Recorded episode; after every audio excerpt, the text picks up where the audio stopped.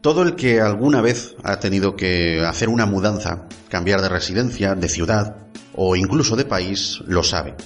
El hecho de estar fuera y acordarse de la tierra que uno deja atrás a veces es sobrecogedor, aunque el cambio sea para bien.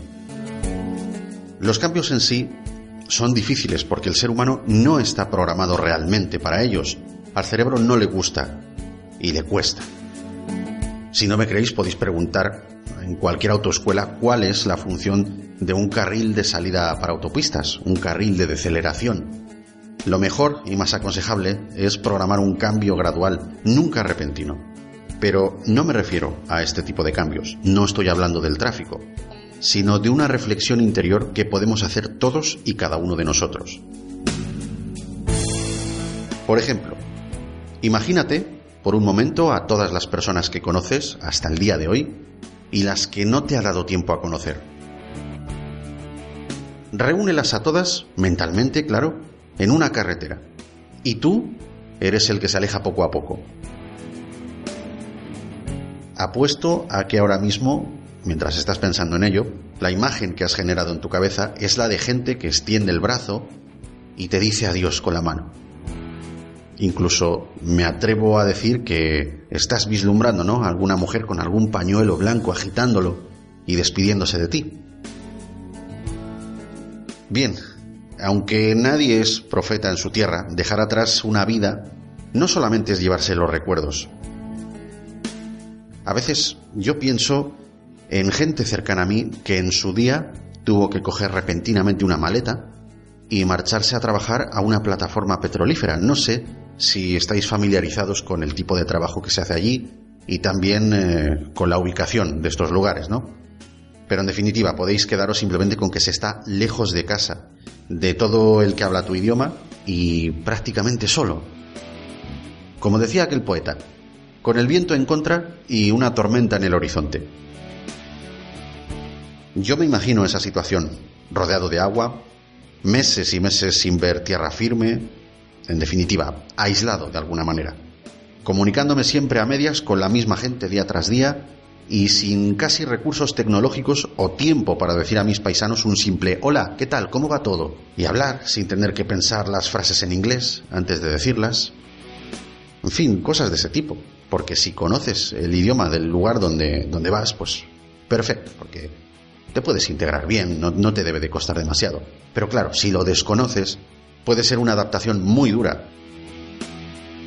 Soy consciente de que eh, quizá en mi país no todo es trigo limpio, sobre todo en el tema de, de, la política, no todo es trigo limpio y no huele a Romero. Pero a lo mejor, no sé, el hecho de estar en el extranjero, caminar por algún sitio y ver una bandera española colgada en un barracón, en cualquier sitio, pues quizá en esos momentos en los que me estoy adaptando, a lo mejor me arrebataría una sonrisa en esos momentos. No lo niego. Sí que es cierto que una vez que te has adaptado al nuevo hogar, pues la verdad es que es precioso observar nuevas costumbres, como los horarios de las comidas, o incluso comparar las formas de pensar de las gentes de otros sitios. También el clima es diferente. En fin, hay muchas cosas a las que prestar atención y hacer una comparación. Una vez que te has enriquecido de toda la experiencia y te has conseguido integrar, imagínate lo contrario, imagínate volver a tu tierra después de haber estado tanto tiempo fuera. Ahí se produce un fenómeno extraño en que las cosas que siempre has hecho, los horarios de las comidas, eh, la siesta, las costumbres de toda la vida, las propias tendencias culturales, pues no sabes por qué, pero de pronto te resultan incomprensiblemente extrañas. Resulta que el que ha cambiado eres tú pero no has perdido tu identidad. Digamos que solo la has mejorado. Y seguro, seguro que no te faltará gente, sobre todo gente que te aprecia, gente de tu entorno, que se morirá de ganas por oír tus aventuras. Bienvenidos a la Fricoteca. Comenzamos.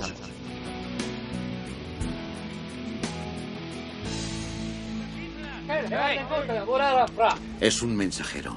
Viene desde su tierra del norte con un mensaje para Bulbayo. Tuotai. Se llama Bulgar. Es hijo del rey Rodgar, un poderoso rey del norte. Viene a pedirle ayuda a Bulbai. Están atacando el reino de su padre. Su aldea ha sido destruida. Están amenazados por un antiguo mal, por el horror. Un horror que no tiene nombre. Un horror que no debe nombrarse.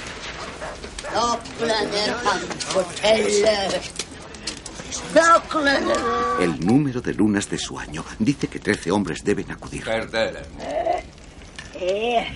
Vem skal bli den første? Hvem vil være den første mann? Jeg er den første mann. Hvem vil være den andre mann? Jeg er Jarander Bak. Hvem vil være den tredje mann? Ja, tredje mann. Hvem skal bli den fjerde mannen? Jeg er Herman. Femte mannen! Llegar,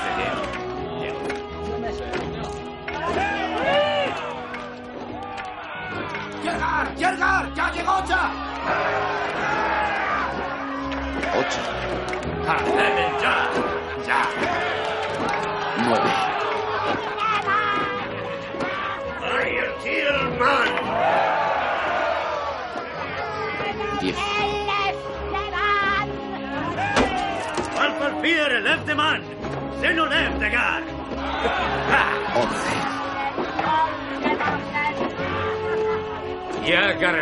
Bolteman. doce, 13 må ikke være en fra nord! dice que el decimotercer hombre no debe ser del norte. ¿Qué quieres decir? El guerrero número 13 eres tú.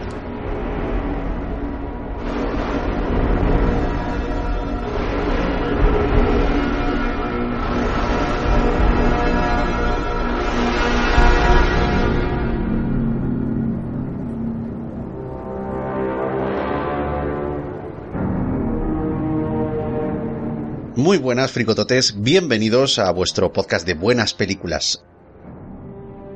Un lugar donde ya sabéis que sacaremos todo el jugo a un título de obligado visionado.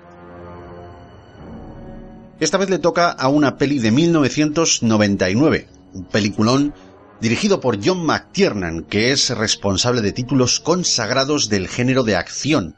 No hace falta decir cuáles, ¿no? Creo que todo el mundo puede señalar con el dedo esta, esta y esta otra y esta otra y así un largo etcétera, porque la verdad es que es un tío especializado en este género. La película que nos ocupa la protagoniza nuestro actor más internacional, además en su mejor época cinematográfica. Y hoy, aquí, se rinde homenaje a el guerrero número 13. Pero no te preocupes, porque yo soy Iñaki Sánchez, un hombre muy aventurero que te va a llevar a tierras nórdicas y como buen norteño que soy, te encenderé por supuesto la alarma de spoilers.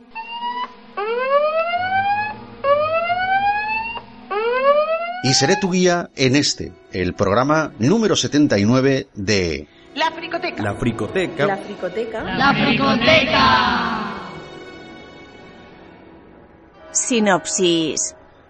Bien, esta película nos cuenta el viaje de Ahmed, un noble árabe que es eh, destinado a viajar a las tierras nórdicas en una misión diplomática. Durante su travesía llega a un campamento vikingo donde el rey resulta que ha muerto y sus súbditos están casualmente celebrando el funeral. Durante el rito reciben a un emisario que pide ayuda a su sucesor para que le eche una manica al pueblo vecino. Al parecer, un eh, ejército de bestias malditas está atacando el poblado.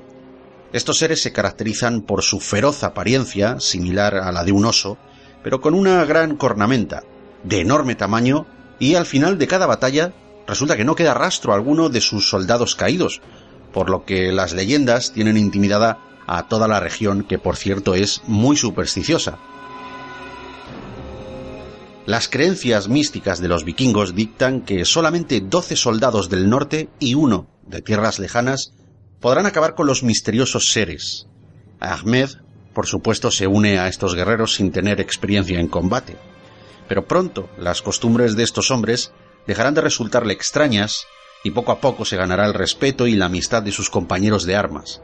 El valor demostrado en cada batalla terminará por convertirle en un terrible guerrero. Soy Ahmed Ibn Fahlan, Ibn Alabas, Ibn Rashid, Ibn Hamad. Y las cosas no fueron siempre así. Hubo un tiempo en el que fui poeta en la ciudad más grandiosa del mundo. La vida era fácil. Y yo vivía sin preocupaciones. Hasta un funesto día en que conocí a una hermosa mujer que pertenecía a otro hombre. Su celoso marido se quejó ante el califa, que me nombró embajador en la tierra de los Toshuk Vlad, un lejano lugar del norte. Me apartaron de mi hogar y de todo lo que conocía. Así que viajé en camello durante muchos meses hacia las tierras de los bárbaros, acompañado por Melquisedec, un viejo amigo de mi padre, atravesando las tierras de los ogros, los húsares y los búlgaros, hasta llegar a las tierras de unos bandidos asesinos llamados tártaros, que atacaban a las caravanas y no dejaban a nadie con vida. Personajes principales. Con estas palabras da comienzo una impresionante aventura que llegó a nuestro país eh, un 22 de octubre de 1999. Se rodó en los estudios Euroaudiovisual de Madrid, bajo la dirección de Juan Antonio Gálvez, quien contó además con Pablo Sáez como técnico de sala y también de mezclas. Su productora fue la Touchstone Pictures, que distribuía en España, como todos sabemos, a través de Buenavista International Spain, compañías que pertenecen, por cierto, a la Disney. Y de esta magnífica producción quiero destacar a poquitos personajes. Empezaré, por supuesto, con Antonio Banderas, que interpreta a el protagonista, aunque este, protagonista lo quiero dejar un poquillo entre comillas, ¿no? Su nombre es Ahmed Ibn Fahlan. Es un árabe que es destinado como emisario en tierras del norte, pero no en una misión rutinaria, sino que parece que ha sido castigado, ¿no? Ha tenido pues una fe, una aventura con quien no debía y como castigo se podría decir encubiertamente que lo han desterrado.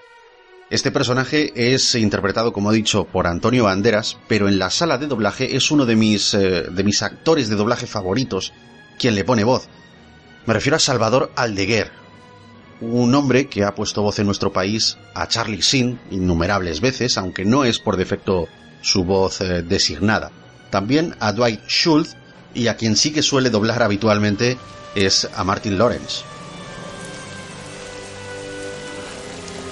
Padre misericordioso, he derrochado mis días planeando muchas cosas. Esta no era una de ellas. Pero en este momento, te pido que me permitas vivir los próximos instantes con valor. Por todo lo que debimos pensar. Y no pensamos. Por todo lo que debimos decir. Y no dijimos. Por todo lo que debimos hacer y no hicimos. Te imploramos, Dios, tu benevolencia. Quería destacar también a Omar Sharif, que interpreta a Melquisedec.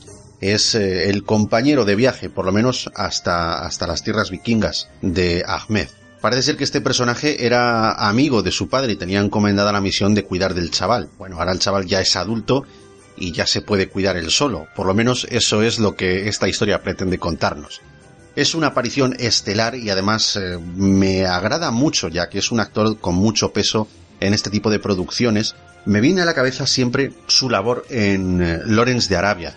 No sé si quizá por el atuendo, a lo que podemos sumar sus rasgos físicos, pero bueno, Omar Sarif la verdad es que para mí es un reclamo importante, un secundario de lujo en esta producción. Y su voz en España, la versión doblada al castellano es la de Juan Antonio Galvez, que recordemos, como os he dicho antes, que eh, es el, director de doblaje de esta producción. Digamos que se reservó este papel para él, este, esta breve aparición. Y también es la voz habitual de Tom Skerritt, Eric Lasalle, Dirk Benedict y Dennis Hopper. Puede que todavía tengas la oportunidad. Emperador, por lo menos. Eh, buscamos a vuestro Buscamos a vuestro jefe, a vuestro rey. Dice que su rey está ahí, en esa tienda. Dice que no hablará con nosotros. Al parecer el rey no hablará con nosotros, porque está muerto. Esto es su funeral. Te están presentando a uno de sus herederos forzosos, Bullwife. Bullwife desea un cántico de gloria. Recita un poema, un cuento. Seguro que algo recordarás. Y aquí es donde entramos un poquito eh, en los trabalenguas, ¿no? Porque ya empezamos con los actores nórdicos y con sus peculiares nombres. Tenemos a Dennis Strollhoy, que no sé si se pronuncia así, pero es que yo no puedo leerlo de otra manera. Y interpreta a Herges Joyus, el que denominan, el que llaman el juerguista. Es este guerrero con, bueno, pues con un aspecto típico, ¿no? de, norteño, rubio, con un poquito así de perilla. Es eh, el que siempre parece estar de buen humor, el que se hace amigo de Ahmed. Y bueno, pues este actor fue doblado en España por Roberto Encinas.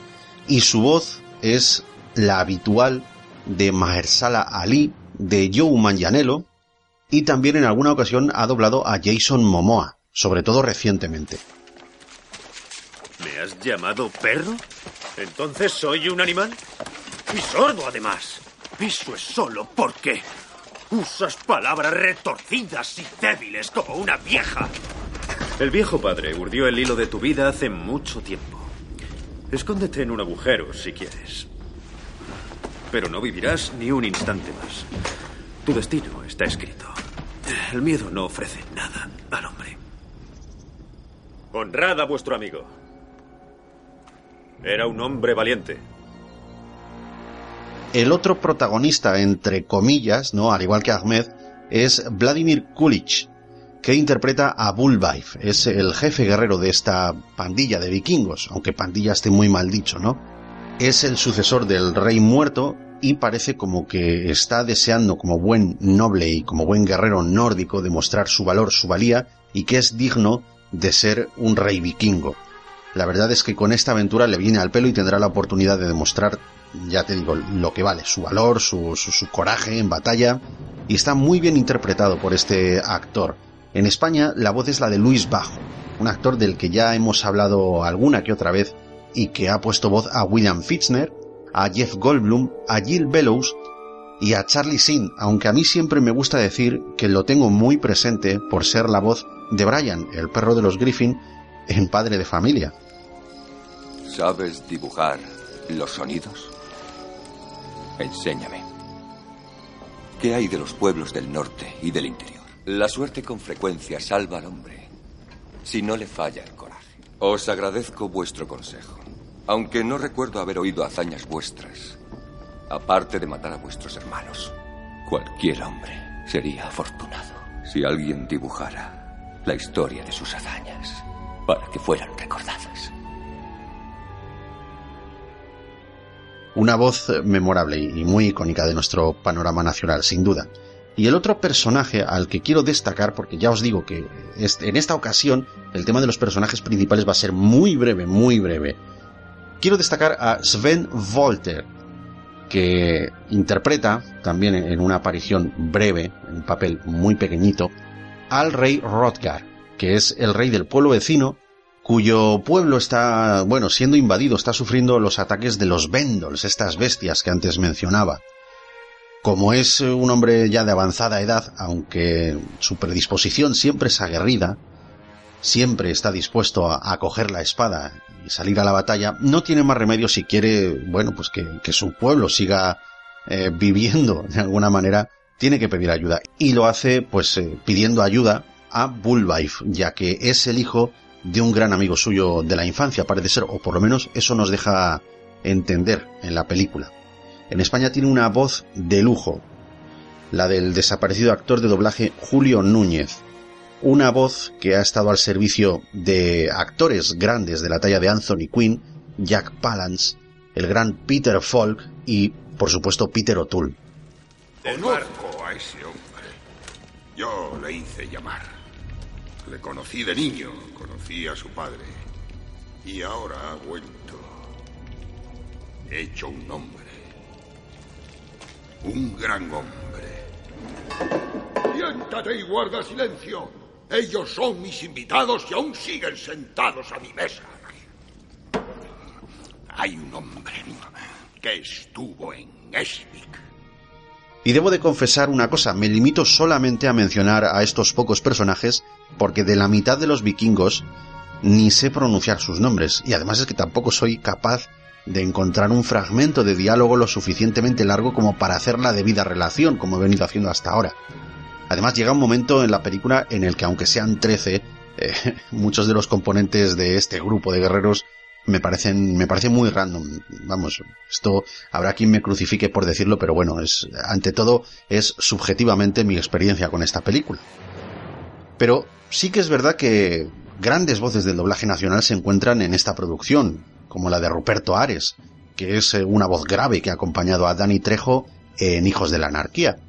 También entre el grupo de guerreros está Tony Curran, que interpreta a Veld, el, músico, ¿no? El que, bueno, creo que tocaba la flauta o algo así, no, no recuerdo muy bien. Y bueno, el caso es que le pone voz Fernando de Luis, una voz importante, es la voz de Ted Danson y Gary Sinise. Carlos Isbert, una famosa voz también del panorama español, que reconocemos inmediatamente y asociamos, por ejemplo, a Homer Simpson, pone voz a Skled, el supersticioso, el guerrero pelirrojo que lleva ese tatuaje en el rostro, esa especie de cuerda. Bueno, estos son algunos ejemplos de grandes voces, pero bueno, difícilmente, ya os digo, difícilmente, al menos para mí, he podido reconocer a estos personajes sin tener una foto delante. Ese ha sido un poquito mi hándicap a la hora de, de elaborar esta sección. No veo a ninguno. ¿Qué? A ninguno de ellos. A ninguno de los que hemos matado. Yo tampoco.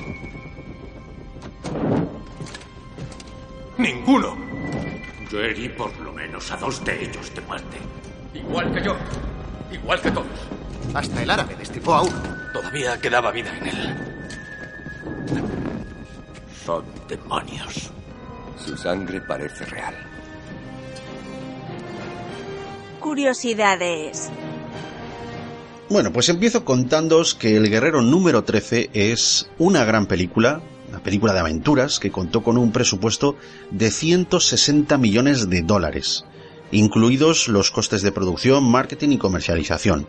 Solamente los costes de producción ya supusieron la friolera de 90 millones, así que imaginaos. El caso es que logró recaudar 32.698.900 dólares en los Estados Unidos a los que hay que sumar otros 61.702.600 dólares en el resto de los países internacionales. Eso nos hace un total de unos 94.401.500 dólares. No salió rentable la realización de esta película. Hay que tener en cuenta que a finales de los 90 los grandes marcos de asistencia al cine eran eh, mayormente los meses de verano, no es como ahora, ¿no? Que parece que los meses de primavera, quizá por las vacaciones de, primavera de los estadounidenses, ¿no? A lo mejor tiene algo que influir. Pero aquí los grandes marcos eran el verano y, la Navidad. Y ese año concretamente se impresionaba muy difícilmente al espectador con una película sin efectos visuales, sin efectos de ordenador, y menos después del fenómeno de Matrix, y otro muy similar, que fue La momia de Stephen Sommers, digamos que una película del estilo de Lawrence de Arabia, mezclada con eh, aquella de los vikingos, pues entonces no consiguió la llamada de atención que la Touchstone esperaba. El primer rumor que circulaba en cuanto a su producción fue que el conocido director y guionista John Milus, responsable de guiones eh, tan fascinantes como Conan el Bárbaro de 1982 o Apocalypse Now del 79, tenía en proyecto la posibilidad de llevar a la gran pantalla la novela Devoradores de Cadáveres de Michael Crichton. Y no solo eso, sino que el título iba a cambiarse en su adaptación a la gran pantalla por The Nordem, y el protagonista sería ni más ni menos que Arnold Schwarzenegger. Finalmente, el proyecto escapó de las manos de Milus y cayó en las de John McTiernan, un cineasta especializado en el género de acción que nos hizo llegar títulos tan importantes como Depredador, la jungla de cristal y El último gran héroe. Este se molestó en llevar al propio Crichton como asesor, permitiéndole además escribir la adaptación de su propia novela y construir así el guion de la misma. El reclamo de esta aventura además se puede leer eh, en el póster promocional, está bien clarito, pone del autor de Parque Jurásico. La historia que se nos cuenta aquí tiene muchas similitudes y paralelismos con una de las eh, más famosas y conocidas leyendas del norte, las leyendas nórdicas, la leyenda de Beowulf concretamente. El autor nunca ha negado que su novela esté basada en la revisión de este personaje de la mitología escandinava, quien se presenta como un extranjero en una tierra vikinga que lucha contra los monstruos que atormentan al reino. Sin embargo, la obra de Crichton tiene una base histórica en que su protagonista, Ahmed ibn Fahalan, existió realmente. Fue un emisario musulmán que estudió a los vikingos de Volga. La similitud con Beowulf no solo es compartida con este personaje, sino también con el de Bulbaif, pretendiendo crear un reflejo del mito antes de que las habladurías y las fábulas populares mitificasen a Beowulf hasta convertirlo en lo que hoy conocemos. En la novela, así como en la película, se nos presenta a Ahmed como un refinado árabe que era cobarde, vomitaba al ver un cadáver, no era capaz de sostener una espada vikinga y era sumamente impresionable. Motivo por el cual estos vikingos, que eran soeces, sucios y muy supersticiosos, se mofaban de él constantemente. De hecho, en la novela no es él precisamente quien se enfrenta a ninguno de los dos grandes males de los Vendols, que recordemos eran la madre y el jefe, el que llevaba los cuernos del poder. A la hora de llevarlo a la gran pantalla, el estudio quiso aprovechar los conocimientos de lucha con espada que precisamente Antonio Banderas había adquirido anteriormente para prepararse su papel para, para la máscara del zorro de 1998. Entonces, Así se aprovecharon estos conocimientos para convertir al personaje de Ahmed en un espadachín aventurero que resultase más comercial ante el espectador. El actor malagueño encajaba perfectamente en el personaje, sobre todo por sus eh, marcados rasgos mediterráneos. Los actores que encarnan a los guerreros vikingos no se quedan atrás, fueron seleccionados de países del norte de Europa y también de Europa del Este. Uno de ellos, Daniel Southern, habló con los responsables del casting presentándoles ni más ni menos que un dossier con su árbol genealógico. En este dossier mostraba que era descendiente directo del guerrero vikingo Milas Rendorf, quien rigió el destino del pueblo de Roschad durante 20 años. El enemigo a combatir son una tribu de salvajes a quienes los guerreros conocen como los Vendols. Se les atribuye un misticismo que los describe como unas bestias enormes con grandes fauces, el cuerpo cubierto de pelo, garras de oso y cuernos de demonio. Una particularidad es que cuando son heridos o muertos en combate, nadie encuentra sus cuerpos después de la batalla, no queda nada, ni siquiera sus restos, por lo que los supersticiosos vikingos suelen decir o, cuentan en esas leyendas que se comen a sus muertos. Su nombre, Vendols, es una deformación del término Windigo, que no sé si recordáis eh, aquel programa que quedó tan lejano en el que dedicamos eh, a la película Ravenus también del 99. Hablamos de este mito. El Wendigo, por si no os acordáis, es una leyenda del norte de los Estados Unidos y Canadá, en la que los nativos americanos de estas zonas volcaban sus miedos más primigenios. Los Wendigo eran eh, personas que habían practicado el canibalismo y debido a eso habían sido maldecidos con un hambre feroz por la carne humana que les arrebataba su humanidad. Al final eh, terminaban convertidos en bestias que no pueden parar de devorar a sus congéneres. Yo vi perfectamente al ser que me hizo esto. Dientes de león, de oso la cabeza y garras capaces de reducir un tablón a astillas. Vienen por la noche, con la bruma, siempre en la oscuridad como si vieran en las tinieblas. ¿Caminaban a dos patas o a cuatro? Me parece que de las dos formas, eh, como si fuesen mitad hombre y mitad oso. que no podría asegurarlo. Pero sí vi al dragón luciérnaga con toda claridad, igual que todos aquella noche. Le vi bajar de las montañas, entre la bruma, arrastrándose de un lado a otro. Era tan largo como cien barcos. Suspira fuego al acercarse. El padre de mi padre siempre nos lo advirtió. Decía que era un fantasma del pasado. Es bien conocido que entre el director y el autor de la novela y guionista de la película no había precisamente una buena relación. Michael Crichton no aceptaba el montaje del director, de modo que rehizo la película eliminando algunas escenas y añadiendo otras. Un claro ejemplo de estos cortes es que podemos observar a Sven Old Thorsen a lo lejos en el funeral del rey vikingo al, principio de la película. Si, si alguno no sabe quién es este actor o este figurante al que me refiero, Sven Old Thorsen es un amigo de Arnold Schwarzenegger quien eh, solía incluirlo en muchas de sus películas de, los 80, principios de los 90, haciendo algún rol secundario y bueno, se le podía ver porque era uno de los compañeros del gimnasio de él.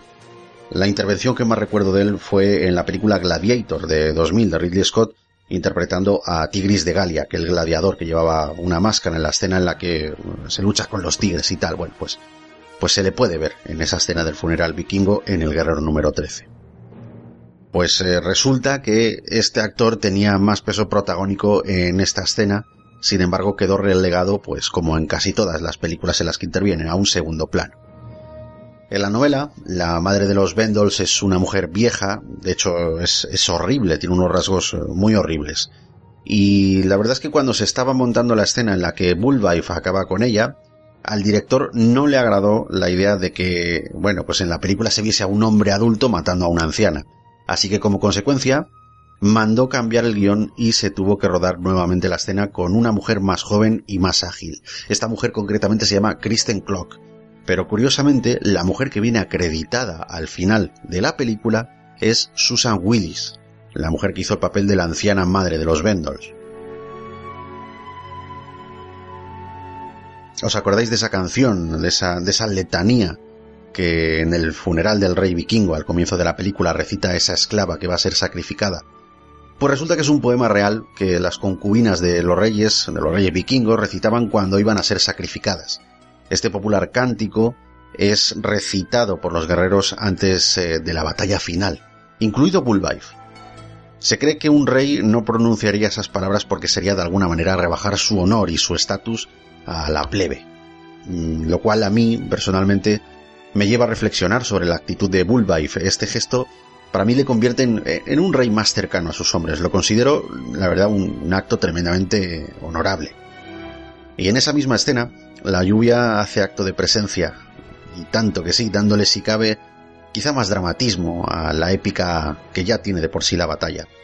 Sin embargo, John McTiernan mandó invertir ciertos planos de la escena para que pareciese que la lluvia subía hacia arriba en vez de caer hacia abajo. Esto le daba fuerza, le daba épica y sobre todo le daba mucho misticismo al acontecimiento. La escena comienza con Bullwife recitando el poema y termina con Ahmed concluyéndolo. Bueno, pues esto se rodó al revés. Era Ahmed quien comenzaba recitando el cántico y Bullwife quien lo terminaba, quien lo remataba. Como esto no agradaba a Michael Crichton, los editores montaron la escena tal cual se ve en la película. Otro de los cambios que Crichton realizó fue la omisión de una escena en la que se explica quiénes son realmente los Vendols. Al parecer los antiguos vikingos los llamaban los monstruos de la niebla, y sus orígenes resultaban tan ancestrales que se remontan a la prehistoria, siendo estos los descendientes directos de tribus neandertales del norte de Europa. El famoso escritor también influyó en la banda sonora. El conocido compositor Graham Ravel, responsable de la música ambiental de El Cuervo del 94 y su secuela del 96, fue despedido por el propio Crichton en cuanto la producción cayó en sus manos. Una vez hizo esto, contrató a Jerry Goldsmith para que hiciese la música de la película. El único tema que se respetó de Graham Ravel fue el que suena en la carpa vikinga al principio de la película durante esa escena que ya he enumerado varias veces, la del funeral del rey muerto y el ascenso de, de al poder. El caso es que la película se terminó de rodar en el 97, pero los continuos cambios, remontajes y rodaje de nuevas escenas por exigencias del autor, la película no pudo estrenarse hasta dos años después, en los pases de prueba, que son las proyecciones que se hacen para, bueno, invitar a un público selecto a manifestar la opinión, a fin de que, bueno, oye, se puedan realizar cambios en la película de cara a, lo que es su estreno comercial y definitivo. Pues en esos pases los resultados eran catastróficos. Muy pocas personas salieron contentas con el montaje, entre ellos el propio Michael Crichton, quien trató nuevamente de convencer a John McTiernan para rodar nuevas escenas que fuesen menos confusas y menos violentas para, bueno, para el gusto de los espectadores. Resulta que el director que ya estaba metido de lleno en, lo que venía siendo su nueva película, El secreto de Thomas Crown, que también se estrenó en el 99, pues en esos momentos aprovechó para mandar a Michael Crichton al cuerno de una vez por todas, se ve que lo estaba deseando, ya que, bueno, estaba harto de esas continuas reinterpretaciones de las escenas, de las tomas, de la banda sonora, incluso de, de su propio guion, que era de él, era una adaptación de su novela. Y el caso es que John McTiernan considera a Michael Crichton directamente responsable del poco éxito que alcanzó la película. Una anécdota curiosa es que Omar Sharif se indignó tanto, se sintió tan decepcionado por los resultados de taquilla, que se retiró temporalmente del mundo interpretativo. Con todo y con eso, la película ganó un premio Alma en el año 2000 al mejor actor revelación para Antonio Banderas. En los premios Georgie del mismo año fue nominada a los mejores peinados de época y en los premios Imagen Foundation se llevó el galardón a la mejor película. De todos los decorados construidos para la producción, eh, solo se conserva a día de hoy uno de, uno de esos barcos vikingos. Este se encuentra en el pabellón noruego del centro Epcot, perteneciente a Walt Disney World, donde se usa como zona de juegos para niños. Resulta que la Disney también es propietaria de Touchstone Pictures, la compañía que produjo esta película.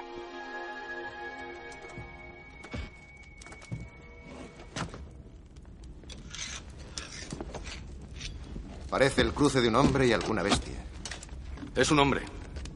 Entonces tendrá que dormir. Y si duerme, tendrá guarida y la podemos encontrar. ¿Quieres que ataquemos? ¿Hay otra solución? Venid conmigo.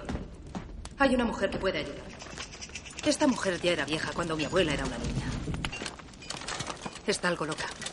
La perfecta consejera. Vi low. Oh. Mal, mal. Tengo a la reina Below delante de mí, ¿no es cierto? Necesitamos pedirte consejo, señora. ¿Tú o él? Aproxímate, Bullwife. Un poco más. ¿Conoces mi nombre? Tengo oídos. Guerrero dice el viento. Jefe dice la lluvia. ¿Por qué acudes a mí? ¿Tienes un rival? ¿Tienes un rival en los devoradores de cadáveres? Las guerras se ganan en la voluntad. Puede que luchéis en un campo de batalla equivocado. Ah. Os muestran el camino y no lo veis. Pelearéis con ellos hasta que os pudráis y no conseguiréis nada. Buscad la raíz. Atacad su voluntad. ¿Cómo? Esta es la madre de los Pen. A ella la veneran. Ella es su voluntad. ¿Dónde puedo encontrarla? Ella es la tierra. Búscala allí.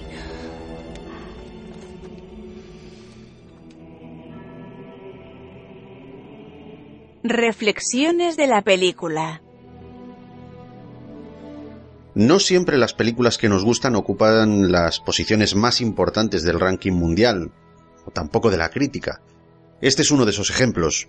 Pero esto sucede también a la inversa, es decir, películas aclamadas por la crítica, premiadas con varios galardones que luego vemos tranquilamente y no nos parecen tan grandes. A mí me pasa con las últimas películas que se han llevado el galardón a los Oscar.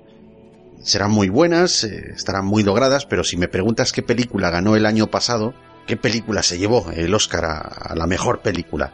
Pues la verdad es que tendría que hacer un verdadero esfuerzo por acordarme, porque la verdad es que no me ha trascendido para nada. Eso o preguntar a San Google, que es lo que suelo hacer. El Guerrero número 13 es un peliculón de aventuras de los que ya no se van a volver a ver.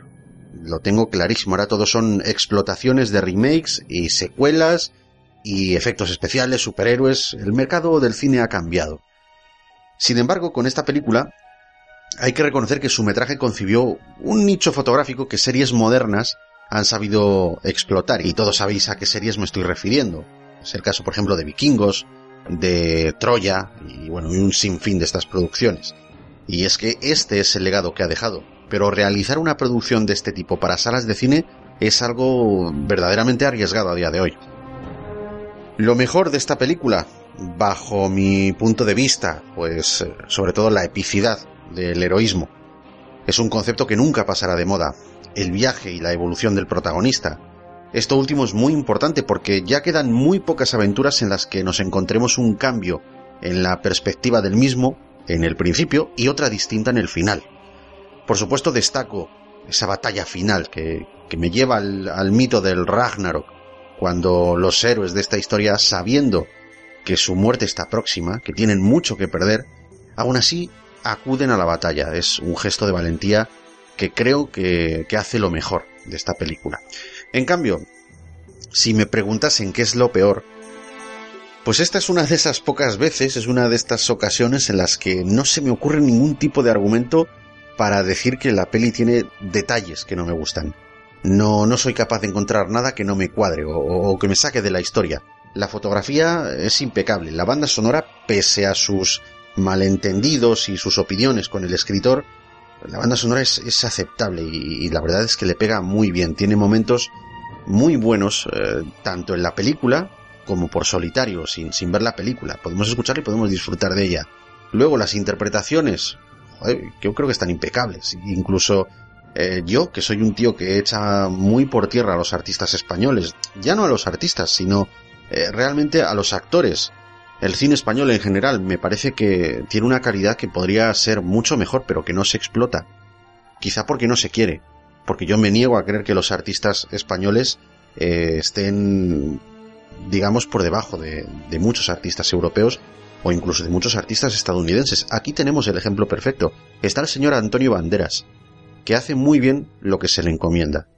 Hace muy bien el papel de guerrero, hace muy bien el papel de noble refinado, y la verdad es que no se le puede pedir más.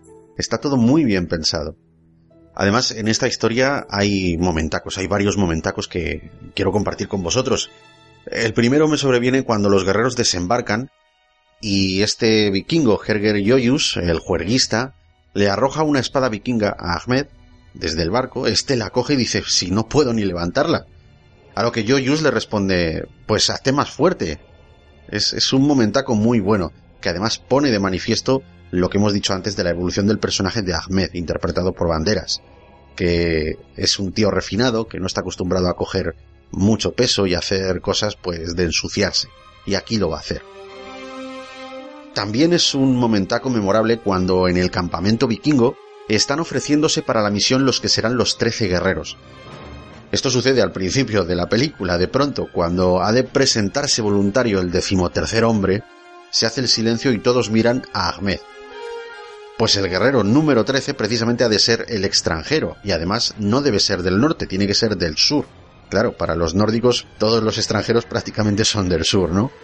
Cuando le pregunta eh, Omar Sharif Melquisedec, le pregunta qué es lo que pasa, que por qué le miran todos, ¿no? Este le dice que el decimotercer guerrero eres tú.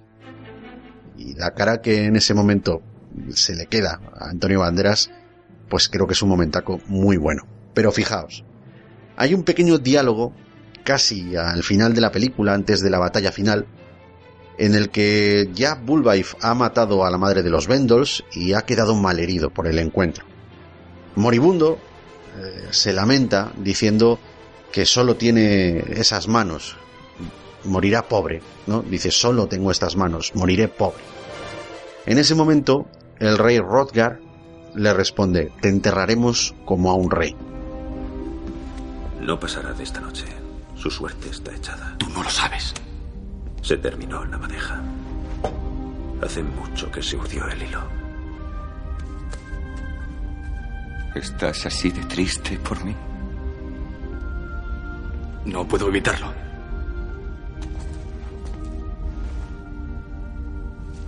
Solo tengo estas manos. Moriré pobre. Te enterraremos como a un rey. Decidme, ¿puede haber algún sentimiento más noble y más épico que este momentaco? Yo creo que son tonterías sumamente trascendentes. Solo de recordarlo a mí se me pone la piel de gallina, no sé a vosotros, pero la verdad es que es que sería mi momentaco favorito. No es un momentaco gracioso, pero sin embargo lo considero muy épico. Y ya que hablamos de momentacos, también es inevitable mencionar la escena favorita. En este caso yo no sé por cuál decidirme, pero tengo, tengo tres favoritas, tengo tres candidatas. La primera es la escena en la que Ahmed eh, aprende el idioma de los vikingos, ¿no? Esa, esa escena formidable. Me pareció a nivel de realización muy bueno por medio del doblaje. Es una escena muy subjetiva en la que nosotros como espectadores vamos entendiendo las palabras de los bárbaros junto con el protagonista. Primero algunas palabras y frases sueltas, después todo el contenido hasta que llega un momento en el que éste interactúa con ellos, dejándoles atónitos, hablando en su idioma. La magia de esa escena es que el espectador es partícipe a su vez del asombro compartido con los vikingos y la fuerza de esa escena. Luego también me, gusta mucho la escena del duelo entre Herger Joyus, el juerguista, y el amigo este pelirrojo del príncipe Wiglif. En esa escena se nos muestra un rito ceremonial norteño, un duelo, ¿no? Sobre cómo zanjar una disputa. Y creo que la propia escena aprovecha para desbancar el estereotipado carácter de los guerreros vikingos, haciendo quizá alarde de que son unos magníficos estrategas en combate. Y la otra escena que me sobrecoge y que es candidata para ser mi escena favorita, cómo no, es la épica batalla final que combina aquella oración vikinga a la que finalmente se une Ahmed, quizá por camaradería, quizá, no sé, por ese sentimiento de, hermandad. Eh, luego además está esa escena maravillosamente combinada con los planos de los Vendors acercándose a caballo al poblado y la música de Jerry Goldsmith. Todo combina a la perfección para crear un clímax que creo que no puede ser más álgido en esta película. Maravilloso. Yo vi esta película por primera vez cuando tenía 15 años. Fui a verla al cine, lo recuerdo perfectamente. No tenía pensado ver esa película, pero un amigo me había organizado una cita doble. Ahora los millennials estas cosas las llaman un 2 para 2 o por lo menos eso he oído yo, pero bueno, esto no lo inventaron ellos. La, la doble cita ya estaba concertada. Es decir, para los que no sepáis de lo que estoy hablando, pues el amigo mío tenía una cita con una chica y yo iba, digamos, no a entretener a su amiga, sino pues a ver si también la otra amiga y yo hacíamos parejita. Eran los 90 y lo que mayormente hacíamos los jóvenes cuando teníamos una cita, pues era ir al cine. No recuerdo quién escogió la película, pero a mí la verdad es que no me importó en ese momento. Tenía las hormonas manejando el timón y la cartelera, pues hombre, en ese momento pues digamos que me daba igual. La chica además era guapísima y yo pues era un tierno adolescente, así que la combinación estaba, eh, como os digo, bastante, bastante calentita. Pero bueno, no os voy a engañar, la película me empezó a gustar y poco a poco empecé a prestarle más atención a la pantalla que a mi cita imperdonable, lo sé. El caso es que llegó un momento en el que la chica se giraba, bueno, pues a ver si, si yo también giraba la cabeza y pues quieras que no, pues nos dábamos un besito, porque en esa época es lo que hacíamos mayormente los tímidos principiantes eh, en citas, como yo. A lo máximo que llegábamos era a darnos besitos. Entonces, os imaginaréis el mosqueo de la chavala cuando salí del cine entusiasmado por la película que acababa de ver y a ella pues no le hice mucho caso. Imagino que la pobre pues quizá esperaba algo más de protagonismo, algo más de fijación por mi parte y claro pues no lo tuvo. El caso es que el resto de la cita, el resto de la velada pues parecía estar bastante disgustada y ya no me daba ni la mano. O sea que os imaginaréis que eso ya... ¿Sabéis lo que es un éxito? Bueno, pues todo lo contrario. Se fue todo al garete.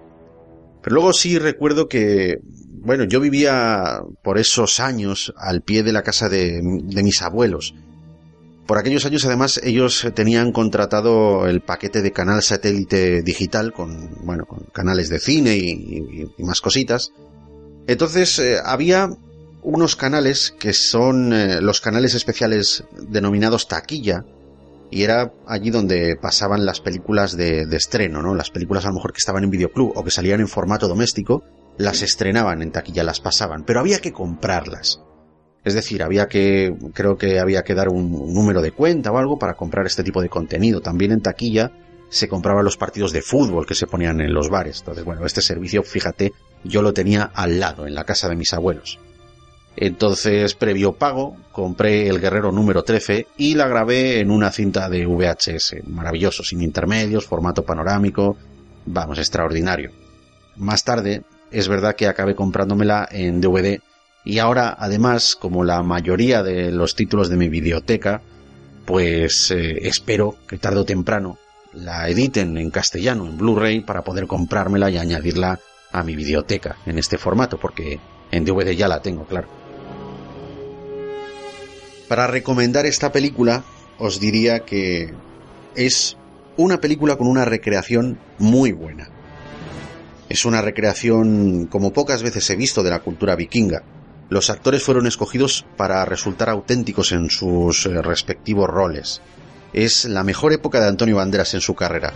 Y el argumento ofrece una diversión que rara vez podemos ver en cines. No aburre, entretiene con una escena detrás de la otra y ha envejecido muy bien. Si quieres vivir una aventura sin CGI de por medio, con una ambientación e interpretaciones verosímiles, y quizá me atrevo a decir que hasta realistas, El Guerrero número 13 es una película que no debes pasar por alto.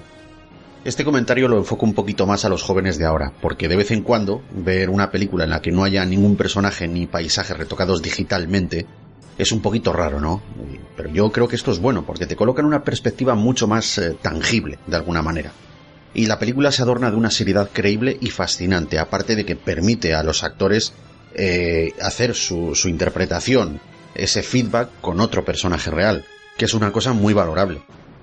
Uno de los mejores argumentos con lo que refuerzo todo lo que he dicho es que la película, pese a su intento por comercializarla, no es pretenciosa, por lo menos no resulta pretenciosa. Es por hecho que a la hora de valorarla, a la hora de puntuarla, creo que merece un 8, por todo lo dicho anteriormente. Puede que no se llevase prestigiosos galardones, y tampoco fuese considerada para otros tantos festivales importantes, pero es una película muy digna, y yo desde aquí, pues digamos que de alguna manera, haciendo este homenaje, haciendo este programa, la reivindico porque creo sin duda que lo merece. He aquí que veo a mi padre. He aquí que, veo, a, mi madre, a mis, hermanos y mis hermanos.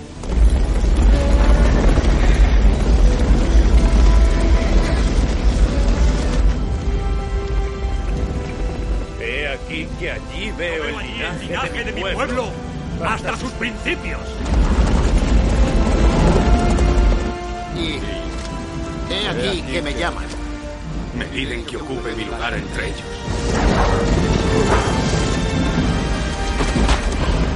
En los atrios de Valhalla. El lugar donde viven. Los valientes. Para siempre. Y con este repaso por la galería de las películas obligadas de la Fricoteca, entro directamente en la recta final del programa, donde voy a seguir leyendo esos comentarios que habéis ido dejando en cada programa. La última vez que hice el repaso, me quedé en el programa número 70, que fue el de Independence Day, una película magnífica de 1996, así que voy a arrancar desde lo que fue el siguiente programa, el número 71, dedicado a la loca historia de las galaxias de 1987. El primer comentario que leo es de Gerardo. Dice, esta película, como bien decía Iñaki en su recomendación, es la opción perfecta para cualquier momento. Siempre dan ganas de verla, a pesar de que ya la hayamos visto un montón de veces. Uno nunca deja de reírse con tantos momentacos. Película para disfrutarla solo o en compañía. Gracias por vuestro podcast, que ha sido muy, muy divertido. Así da gusto hablar de cine. Un saludo. Sem Melero Escribe, qué grande, la loca historia de las galaxias. No sé la de veces que la pude alquilar. Esta y Top Secret. Qué risas de películas. Gracias por recordármelo y por compartir. Un abrazote, fricototes. Zurdofepa dice, Dios, qué programón, qué risa. La risa de Luis cada vez que la escucho me recuerda a uno de los malos de Robocop. Me parto con vosotros. Un saludo desde Córdoba. No me pierdo ningún podcast de la fricoteca. También hay un comentario anónimo que dice, este episodio es genial. Mel Brooks es director y actor más cómico que haya visto en el cine. Spaceballs es una película que no me canso de verla y reírme con las ocurrencias de Rick Moranis como Dark Helmet, Joan Rivers and John Candy, dos comediantes geniales ya fallecidos. Eran maravillosos. Siempre las he visto en inglés por razones obvias de haber vivido en una colonia de Estados Unidos, pero puedo asegurar que la traducción al castellano me recuerda mucho a la versión en inglés. Gracias por compartir este episodio y mis saludos al gran Iñaki y a Lord Incisus. Lucípero dice, grandioso programa. Mel Brooks es uno de mis directores de comedia favoritos. Estoy intentando conseguir dos películas suyas que vi en su momento, con las cuales me reí mucho. Qué asco de vida y La última locura de Mel Brooks, una película muda, donde la única palabra la dice un mimo. Bien, pasamos al siguiente programa, el número 72, que fue la recopilación de tomas falsas, ya el volumen 5 de las tomas falsas, donde Jordi nos deja dos comentarios. El primero dice, ja, ja, ja, ja, a mí me han echado algo en la droga, qué risa. Y el segundo dice, madre mía, piensan que estoy loco. Voy escuchando con los cascos partiéndome el pecho de la risa. Gerardo nos dice, muy divertida recopilación, os habéis reído tanto que casi habrá sido necesaria una bomba de oxígeno. Gracias por publicar estas tomas falsas. Un saludo, fricototes. Nuestro amigo Jaime Riera, del podcast Music in Two Flavors, nos escribe, tomas falsas, jajaja. Ja, ja. Mira que yo he tenido un montón y las borro, jajaja, ja, ja, claro. Soy yo solo y son bastante aburridas. Bueno, Jaime, pues mira, en esta ocasión también estoy yo solo. Así que te entiendo perfectamente. Zurdofepa nos dice, ojo que risa con la angulo, jajaja. Ja, y ya está Luis tosiendo de risa. Tiene que ser la polla estar ahí presente mientras lo grabáis. Daki Ping, nuestra compañera Mari Carmen de Claqueta y Acción, dice, estáis peor que los de Claqueta. Nos teníais engañados. Pues sí, la verdad es que pasamos unos ratos muy divertidos. ¿Para qué os vamos a engañar? Ya en el programa número 73, este invento al que llame Freak of Phone, Buena nos dice, cabrones, y la alarma de spoilers, jajaja, ja, ja, sois unos putos cracks. Mira, pues es verdad.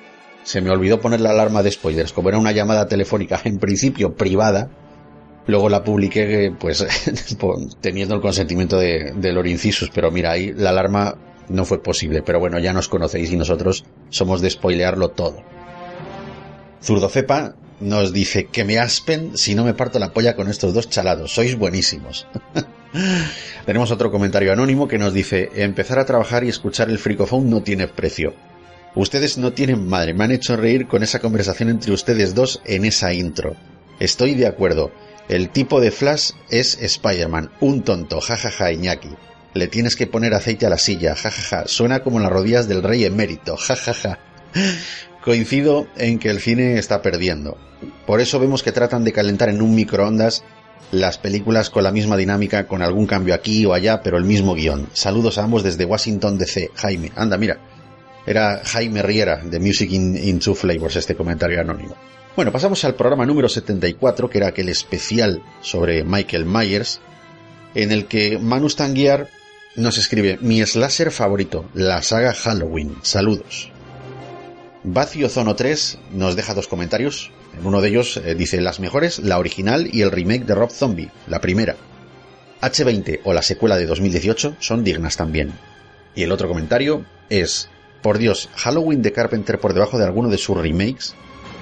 Bueno, Bazi, pues oye, lamento si te has indignado un poquito, pero yo por encima pongo el remake de Rob Zombie, no sé, quizá porque me es más cercano y porque soy bastante fan de su música, eso quieras que no, influye en mi opinión, no, no, no lo voy a negar, pero no quiere decir que la de Carpenter sea mala, indigna o nada de eso. De hecho es muy buena y, y siempre será la original, o sea que respeto a tope con eso. Jaime Riera de Music in Two Flavors nos deja otro comentario que dice, me ha encantado este episodio, ustedes siempre me mantienen al filo de la silla del trabajo al escucharlos ustedes con cuál comentario uno de ustedes va a salir. El final de las mejores secuelas ha sido algo épico. Jordi Gómez Muñoz comenta muy buen análisis de la saga Halloween. Muchas gracias, amigos fricototes. Vacio Zono 3 nos deja otro comentario en el que dice un especial de mi cono del terror por excelencia. Vamos allá. Sergio escribe, buena saga, pero para que hubiera sido redonda, quizás solo con tres o cuatro películas como mucho, hubiera sido suficiente. La del 78, el problema que yo veo que tiene, y además se ve que con el paso del tiempo que cantan muchísimo son los diálogos, muy pobres e infantiles. Quizá la de Rob Zombie es la mejor sin yo haber visto la de 2018. Sois muy grandes, me encantan vuestras risas, sobre todo la de nuestro actor tan querido. Bueno, da gusto ver que alguien comparte un poquito la opinión que manifestaba antes con, eh, con el remake de, de, Rob Zombie. Pasando ya al número 75, aquel programa en el que hicimos un debate sobre la película de Predator de 2018, Taku Buena nos deja el siguiente comentario. Tal cual lo ha dicho John, entras por descuido, ves lo que hay, te mola y siempre quieres más. Oh fuck, jajaja. Ja, ja. Erpadi dice, John, tu voz me suena mucho, mucho, Muller. Eh, bueno, no comprendo muy bien este comentario, pero John, si nos estás escuchando, respóndele a este buen hombre, responde a Erpadi, porque seguramente, seguramente, quizá haya algo ahí que yo no alcanzo a comprender. Jordi dice, ¿qué pasa gente? Jajaja, ja, ja, para ti es negativa que te dan arcadas y todo a mí me faltó en esta peli Nicolas Cage. ¡Oh! Aquí sale Nicolas Cage nuevamente. Ducky Ping, nuestra amiga Mari Carmen de Claqueta y Acción, nos dice, muy divertido, nadie comprende a Predator. Álvaro Martel nos escribe, secuelas hay desde que se creó el cine y así seguirá. ¿No os gusta? Vale, no voy a salir a la calle con una antorcha aunque deseo ver el mundo arder. Y luego en otro comentario dice, adoro Depredador, la segunda la tengo en el olvido, Predators quisiera olvidarla y esta me gusta mucho. Veo que es impopular, pero las opiniones son como el culo, todos tenemos una. Sergio dice, me parece que tiene razón vuestro fricotote presentador. El problema de esta película es el guion, el argumento, los protagonistas, los efectos especiales, en fin, yo diría que la película se salva que es por la noche y entonces se ve menos. Si cuando de los protagonistas no te importa una mierda lo que les pase a ninguno de ellos, se resume la película. Gracias por el programa y contestar los mensajes jodidos. bueno, Sergio, se hace lo que se puede. Raúl dice, a mí me pareció la película una tomadura de pelo. Es difícil hacer una película de este estilo que esté a la altura como la de Arnold, pero el cine actual parece que solo trabaja la gente para recibir el cheque. Jaime Riera de Music into Flavors nos dice, excelente episodio, ha sido espectacular, me ha gustado. Y el último comentario que voy a leer es el de Álvaro Martel, que nos dice, aún no he escuchado vuestro análisis, pero lo haré. A mí me parece una película muy gamberra, políticamente incorrecta para los tiempos que corren y muy divertida. El grupo de locos me hace mucha gracia. Creo que es injusto con la cinta, pero bueno, como se suele decir, para gustos los colores. No comento mucho vuestro podcast, prometo remediarlo. Un abrazo, fricototes. Muchas gracias a todos los que habéis dejado vuestros comentarios en sucesivos programas. Seguiré haciendo este repasito. Os ruego que, bueno, que, perdonéis la ausencia de ningún compañero, pero bueno, ya sabéis que la cosa ahora mismito está un poco delicada. Temas de trabajo, temas de tiempo. Suerte que he podido yo sacar tiempo para ofreceros eh, esta película obligada, este análisis, como suelo hacer normalmente. Esta vez he estado yo solo eh, no sé, no sabría decir si esto se va a convertir en una costumbre o si solamente es un hecho puntual, pero bueno. Eh, el caso es que la fricoteca estoy esforzándome para que siga adelante, así que de cualquier manera, de cualquier manera, yo seguiré compartiendo con vosotros esta afición por el cine y también la lectura de estos comentarios que dejáis, que la verdad es que suben mucho a la moral y es muy de agradecer. Creo no equivocarme al decir que a lo mejor en el siguiente programa en el que vuelva a leer comentarios, a lo mejor puede que en esta sección esté al día y ya los haya leído todos. Eh, bueno, estoy ahí, ahí en el umbral. Estoy tratando de en cada programa leer los del programa anterior.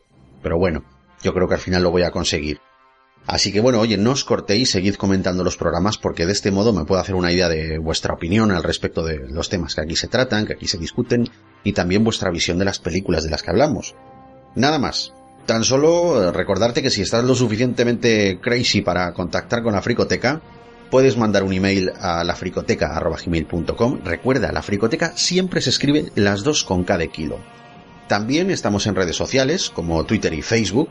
A tu disposición también te voy a dejar un enlace para nuestro grupo de Telegram, donde ahí podemos chatear y compartir información, pues digamos de una forma más rápida y más directa. El enlace ya te digo, te lo dejo en la descripción de este audio que como siempre puedes escuchar a través de iVoox y también desde Anchor en multitud de plataformas. Y sin más, aprovecho para despedirme diciéndote, fricotote, que no puedes perderte el próximo programa porque se va a tratar una saga infernalmente conocida. Hasta entonces, ve muchas películas obligadas y permite que te deje un avance para que sepas un poquito la saga de películas que, se va a abordar en el siguiente programa. Nada más. Un saludo, fricotote. Adiós.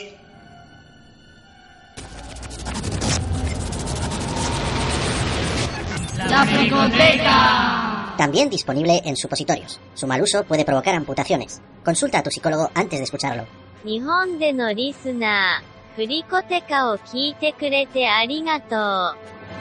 Hija mía, ¿qué ocurre?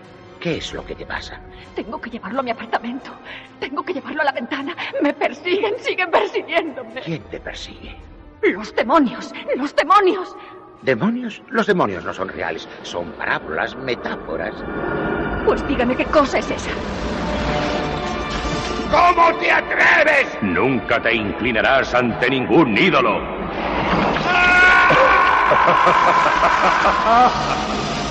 Yo soy el camino.